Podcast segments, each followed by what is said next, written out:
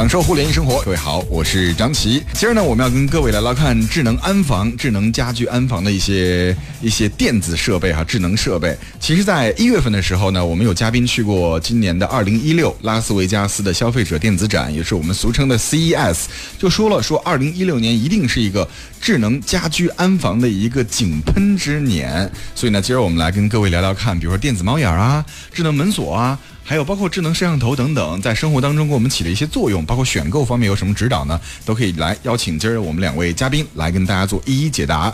欢迎一下来自中关村在线的勾蕊，欢迎，欢迎大主持人好，听众朋友大家好。好，另外来欢迎来自中国万家锁业，也是北京的这个锁业巨头啊，吴这他们的 CEO 吴旭文，欢迎旭文。大家好，嗯，好，今儿两位呢，一个是从这个业界，还有另外一位是从我们的数码这个，从这个技术方面，都来给大家做一些解读。首先来说一说这个监控安防吧。为什么今天我们把这个安防摄像头、智能摄像头放最前面呢？不会用太多浓墨重彩的笔墨去写它，去说它，就是因为一，当你真的想去监防别人的时候呢。你有可能被别人黑进你们家摄像头，看到了你在家里的一些隐私情况啊，卧室里面的一些举动啊，一些亲密行动啊等等，就会泄露在外面去。但是如果家里面你们家有小孩儿，白天你是上班白领，要看看小孩在家怎么样，乖不乖？我们家请的这个新保姆对我们家孩子好不好？这个目的的话呢，可以来安一个摄像头。但是如果你们家是为了安防，卧室里也有，什么什么各种地方都有的话呢？有可能可能会给你造成一些隐私方面的一些隐患，所以呢，我们点到为止哈，因为这样的事情之前也出现过，目前法律还没有办法去界定这个到底怎么判呢？这个事儿还一直拖着，所以呢，不建议大家安的时候呢，安在自己的卧室里面，成年人的卧室里面。各位是不是可以这样理解？可以，呃，绝对是这样，因为卧室本来是一个很私密性很强的一个空间，尤其是晚上睡觉的时候，万一别人看你睡觉的时候，岂不是很尴尬？对。对啊，是。接下来我们先来聊聊看一个这两年新兴的一个智能的小物件，叫做智能猫眼儿。猫眼儿相信大家每个人都有，对不对？家里面只要防盗门上都得有，都得安。你往外看，哎，觉得那个能看到外边一些一些动静，或外边站着谁。这智能猫眼儿呢？那个呃，旭文能不能给我们解释一下智能猫眼儿什么样？长什么样？啊，智能猫眼啊，现在就是。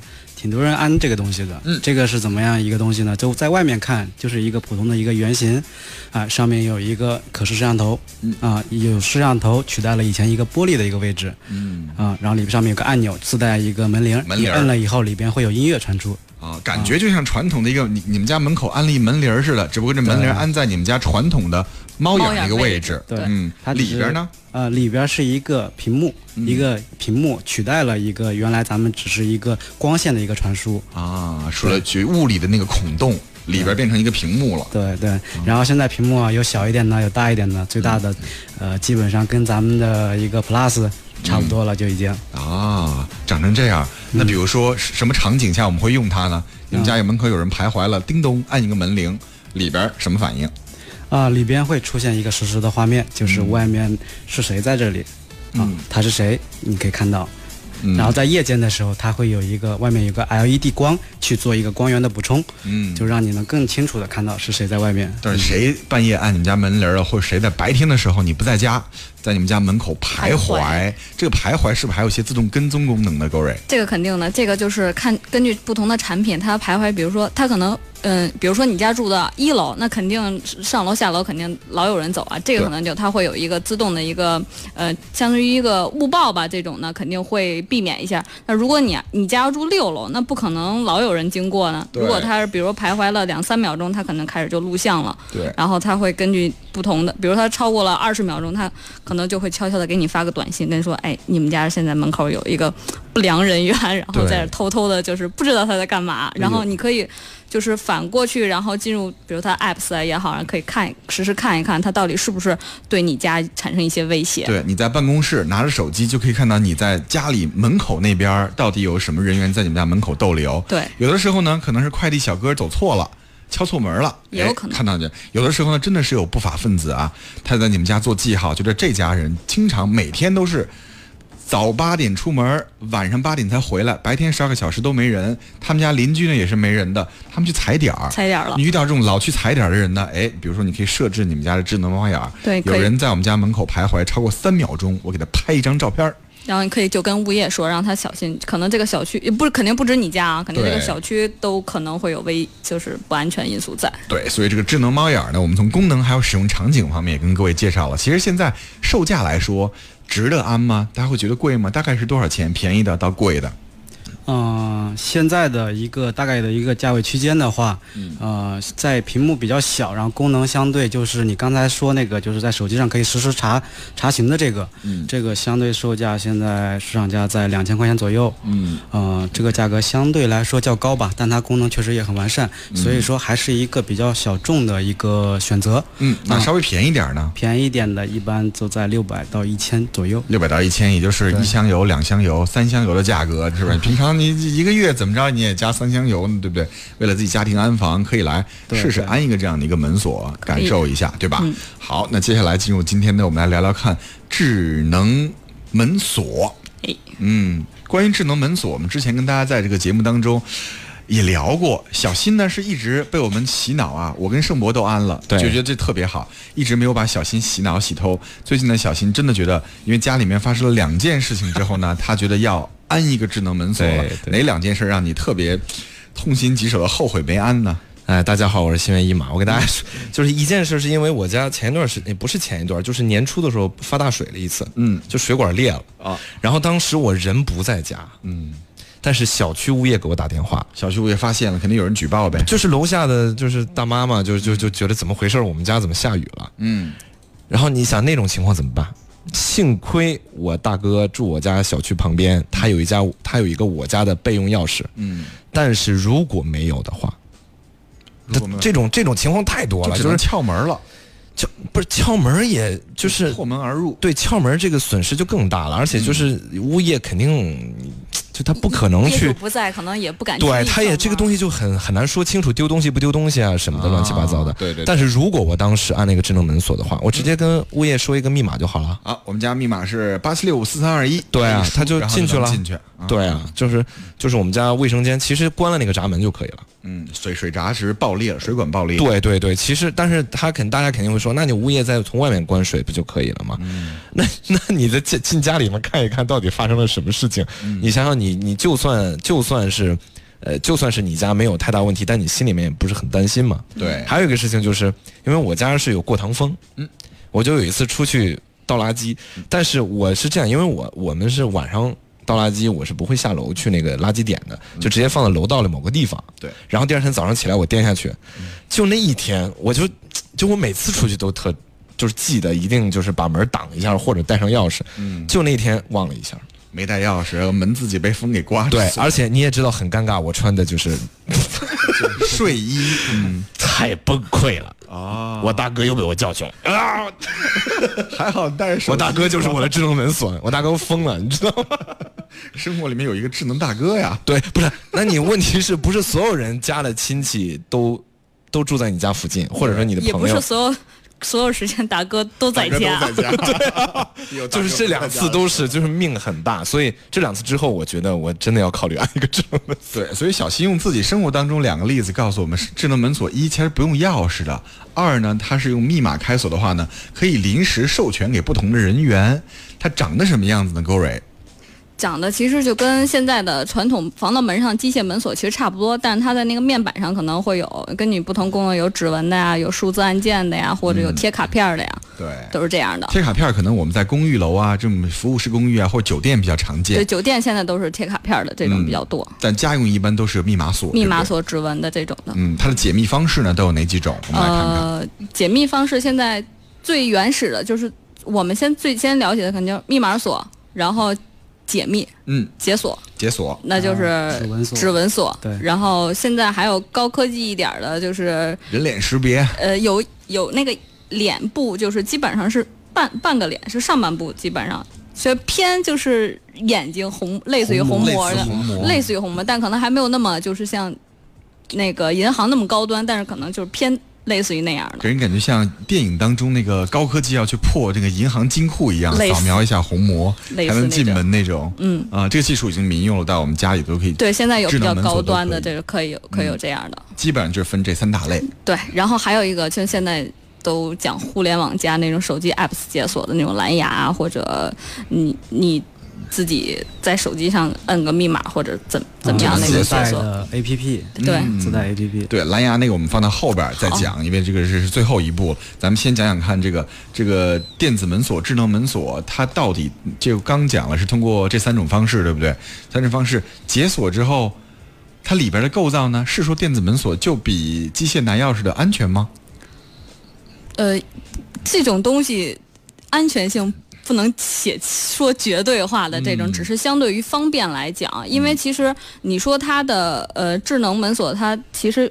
是里边还是一个锁穴，尤其现在咱们国家的标准就是，你所有的智能门锁必须外边就是留一个物理接口，就是你还你买的门锁所有都有一个还是有一个物理钥匙，钥匙，嗯对，所以说这种你说安全吗？也不能说，有心人肯定怎么破坏都可以，嗯。无心人可能就是对于一个方便而言，对，其实说白了就是里边它的机械结构啊，它的锁部的那个结构，还是跟物理锁是一样的，对，只不过它多了一个电动马达去带动它开关里边那个撬去插出去，对。还是缩回来，对。包括左解锁的方式是智能的而已。对，它就是一，比如说你通过匹配那个密呃指纹嘛那种指纹嗯。跟你上一次录的指纹匹配，然后它电机那个那个有电嘛电池那种，然后马达叫动了，还一个嗯就是就就叫的一个开关，对一个给它一个信息，让它就是执行这个转轴的一个转动。对嗯呃，如果说没有这个信息的话，它是采取一个游离的一个状态，对就是你转动它，它是不会去带动这个方轴，哎中间我们叫方轴。对对，讲到这儿，其实各位听众已经非常非常清楚，这智能门锁不是说是里边特别智能，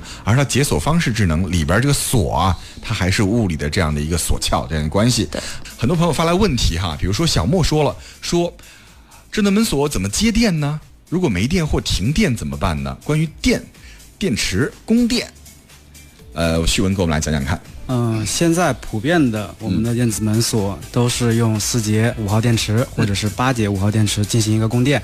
呃，说实话，它的功耗就是耗电量并不高。嗯呃，正常咱们一天两次的一个开锁的一个频率来说，我们的一个保守回答就是用电量是半年到一年。嗯，这个电池耗尽。对，但基本上我的经验告诉我，好多时候两两年、三年都 OK。对啊然后如果说您出国了，或者是因为有时有很什么事情说很久没在，啊，突然回来了，发现这个电池已经没电了，那怎么办呢？我们去超市，任何一家比较大一点的超市，那种正极、负极的上面那种啊九伏电池就可以触碰一下它的电极，就可以用三次左右，三次够你进去更换电池。对，这个电池长什么样？应急电池就是咱们小时候就方块电池，对对它正负极是都是在上面的。小时候大家可能男孩比较调皮，都会拿舌头去舔一舔那个正负极，舔舔一舔那个舌头会麻麻的。对那个电池呢，你把那个电池对准这个它这个电子智能门锁正面盖板拉开啊，或者某一个部位会有一个接电的地方，你把这个对准它那个两个那个触点。金属的金属触点就可以了它就会它的电量够用你一到三次左右。对，实在不行嗯，如果你就没有超市买这些电池的话，你不是还有物理钥匙吗？对，备用钥匙。对备用钥匙还有大哥嘛，并不是每一个人都要小心一样，就 小区旁边会住一大哥，对这个接电不用不一定有钥匙担心。所以智能门锁不是像大家想象的，说是一定要接根电线在门上，这这这锁才能打开，停电了没法打开了，不是这样子的，就是四节或者是八节五号电池就可以。三星那个系统是八节，它的使用寿命可能会时长会更长一些。呃，它八节相当于是四节一个时间段用，然后这没电以后，另外四节再起作用嘛。嗯其实说白了啊，就是大家还就是你买的时候有那种物理钥匙的，你留一把放到办公室啊，或者放到什么地方，但是十有八九你用不到的，但是你必须还是有一个备用的方法。对，但是很多问问看这个周围使用智能门锁的朋友啊，只要用了智能门锁之后，你们家里那个物理钥匙，嗯就找不着了真的找不着了。对对，因为是太方便了。对其实还有一个就是电池在没电之前，它其实那个那个门锁它会给你发出一个信号，比如说呃有灯啊那种，比如会报一些红色的那个闪烁啊，告诉你是没电了。其实你就应该意识到了这种的。对，它可能最后在没电的，比如说剩百分之二、百分之三这个电，就像手机一样，噔噔噔提醒一下，我电量低，赶快给我换电池。对，就是极端情况，比如说你刚好全家移民了，在国外 三年没回来，这种极端情况呢，还是没办没问题，都是可以解决的。对，好，各位有任何关于智能门锁的问题呢，都可以发送到我们的直播互动联谊会，联互联网的联，小写英文字母 E，还有开会的会，发到联谊会之后呢，我们专家会为各位来解做解读。很多朋友就担心说，哎，我家现在是机械门锁，要升级成智能门锁的话，是不是得把门儿都换了呀？嗯，门儿换不用，但是得看您家防盗门是哪年买的，就是不同的年限，可能老一点的门可能需要它的匹配，可能跟现在电子嗯那智能门锁的匹配度可能相相对于差一点儿。如果像近期买的门，现在的好一点的那种防盗门，可能匹配度相对于高一点儿。嗯、也都直接把那个锁，其实把那锁芯儿抠下来，然后换整个换一个那个智能门锁就 OK 了。就 OK 了，不会做太多的这个损坏还有改装。呃，不会，这整个就是你相当于换一把锁嘛，就相当于你你你原来的，比如说你的锁钥匙，比如说折里边那种，你还是得换一把锁芯儿嘛，嗯几乎是一个道理的。嗯，好多还有这个，我看看这是哪位听友问的是这个用 App 就是 APP 自带解锁的，如果断网了，会不会门锁就打不开了？谁能预知未来？这是我们这位听友来问的问题。嗯、这块儿的话，现在是有 A P P 解锁这块儿，嗯但它只是也是一小类，因为它是呃之前三幺五不是曝光过那个咱们这个无线网络的安全，对吧？嗯，但是然后现在它这个智能锁也算是新技术，所以它越来越多的想绑了绑入这些模块儿进去，就是说你这个 A P P 开锁这块儿，嗯对吧？呃，所以它既然绑定了，它有它的功能，但是它有它有它的不确定性。嗯啊、然后咱们的无线的安全，对吧？嗯、所以在它断网的这个期间，它是不能通过它的手机 APP 锁操纵它的，它是需要你手机有一个 APP 跟它完全配对，嗯然后你家里的无线网处在信号良好这样的一个条件下，才能去呃开启它。对，有的是通过 WiFi，有的是通过蓝牙，蓝牙还有这个进场的 NFC 等一些技术授权才能够开锁。所以这些问题呢，担心的是对的，因为现在我们的这个网络安全确实在一个蓬勃发展的时候，漏洞会比较多一些。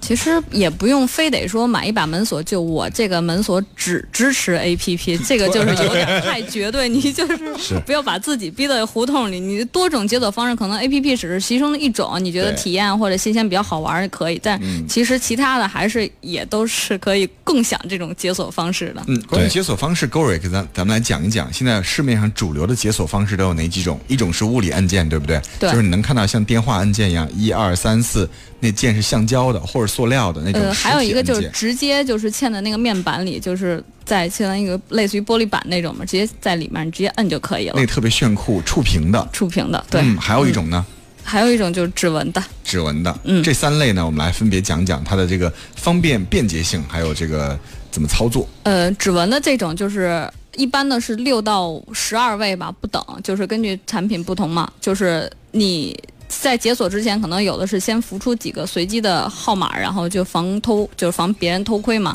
然后你再随便，然后你再摁你自己的那个密码密码，然后一二三四，然后摁一下，比如井号啊什么的，它自己就开了。这个在我们说是虚位密码，对对，虚位密码。虚位密码什么意思呢？比如我们家的密码是三三五五八八，这六个对不对？嗯。但是我前面可以摁几个虚的假密码是吧？前面可以任意，然后后面也可以任意。对我前面可以中间这一段是你的密码就 OK。对，零九二八九四三三五五八八零一，我摁了这么一串儿，其实中间包含了我这六位密码，然后再摁井号就能解锁。对的，这样旁边如果你朋带朋友啊或同事去家里做客，你也不好意思让别人说你站远点我摁密码了，有点不太礼礼貌是吧？对，其实对吧最后如果即便是有心人看，估计他可能也记不住你这对看随便。我认了摁了三十位密码。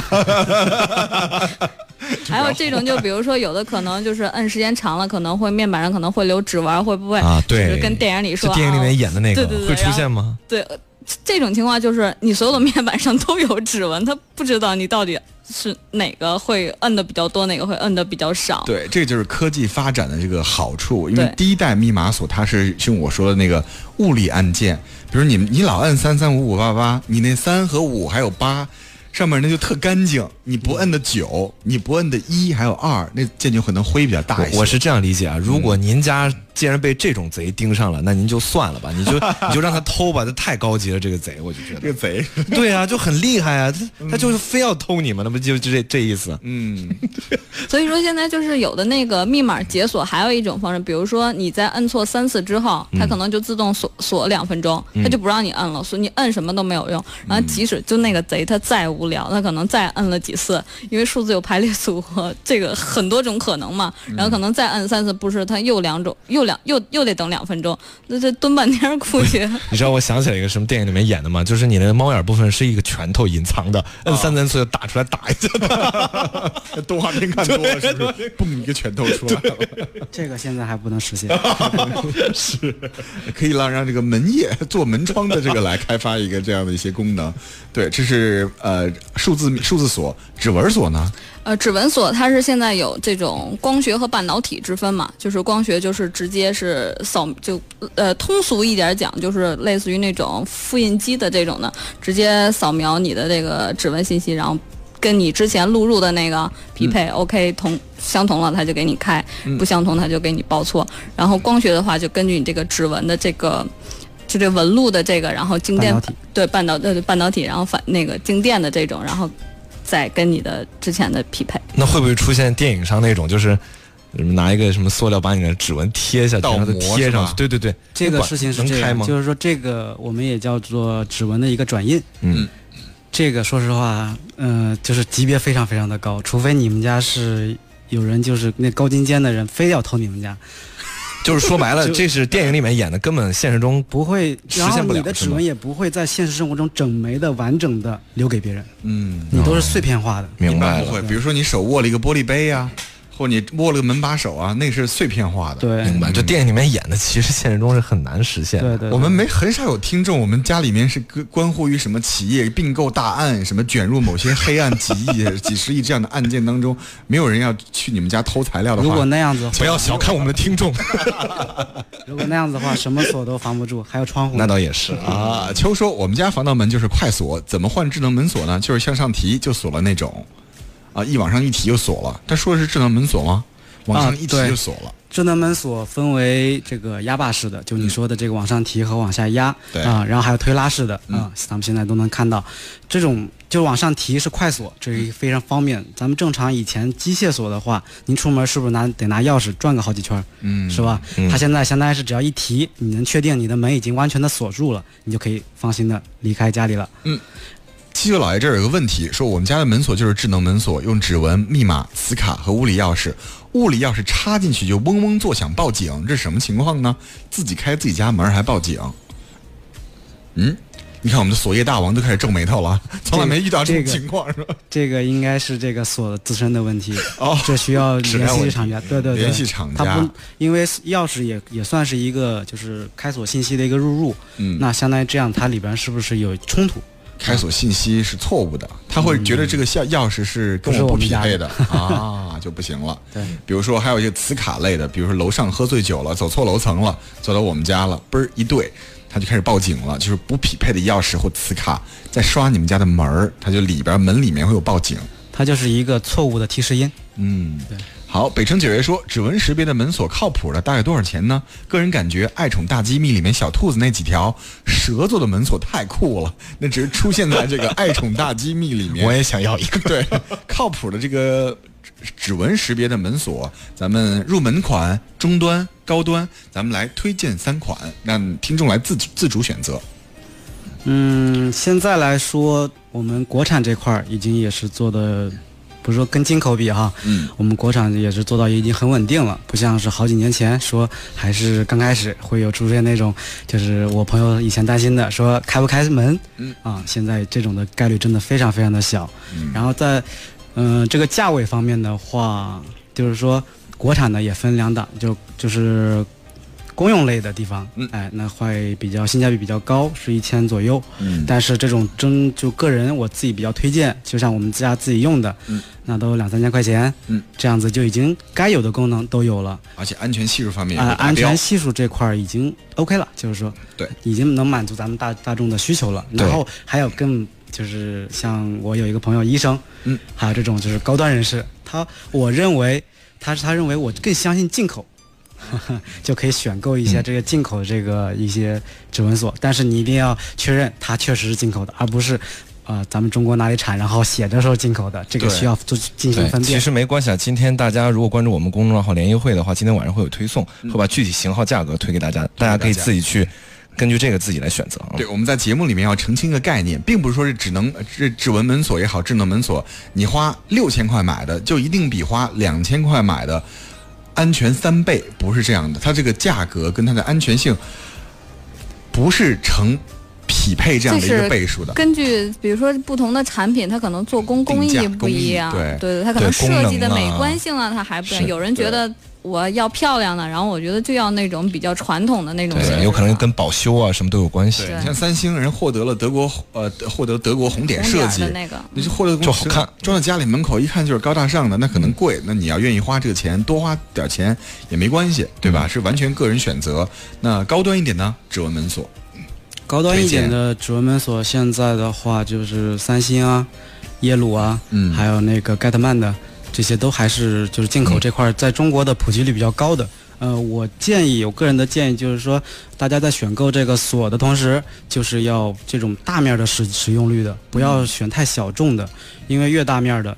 呃，咱们这个这个稳定性这块儿，还有人家的售后服务这块儿，能做得更棒。对，但是很多听友啊，包括小白，包括我，在这个我们做一些调查的时候，会发现智能门锁在前几年或早年十年之前，真的是品牌不多，进口的美国的或者是一些其他国家品牌牌子不多。但现在你在网络上搜一搜，上百家品牌，你根本就不知道哪个是哪个。也有很多行业内的一些我们要揭秘哈，贴牌儿、贴牌儿的一些锁业。这个序文应该更有发言权，对不对？嗯，因为指纹锁在现在行业里边算是一个热点，对，因为蓬勃发展的产业，它是一个大的蓝海，很多人愿意进来，就是说我能不能分他一杯羹，是吧？它的利润，它的这个市场占有这个市场，但是有很多集中急功近利的，他会想着啊，我注册一个品牌，找一个代工，嗯，我们就去做这个事情，然后去进行销售，那他是不是这个事情不是持久性的？那可能他做了一两年，他觉得不好呢，这个事情并没有达到他自己的预期，然后他退出了怎么办？对他退出了，你们家万一被盗了，或万一这个锁子出了问题，售后等方面都会出现问题，所以各位一定要选择大品牌、销量高的。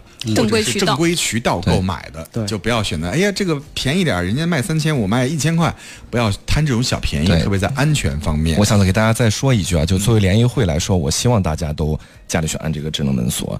毕竟那个大家都知道，出门都要带手机、钱包、钥匙，现在钱包可以不带了。那你这不带钥匙不更好了？对，就可以就可以完全不用带了。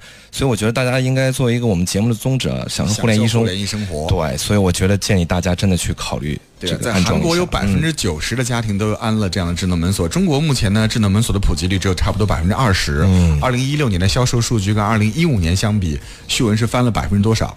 嗯，据我们一个不完全统计吧。嗯。嗯。